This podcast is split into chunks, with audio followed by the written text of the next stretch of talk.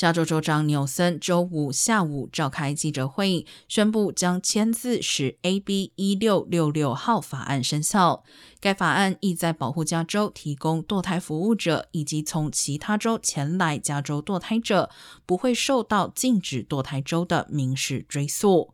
州长纽森并且在记者会上再次强调，加州政府对扩大保护民众堕胎权的承诺。他并且称，希望加州成为全美甚至全球在类似争议中的重要代表，并且安抚对此一判决和美国未来发展感到不安的民众。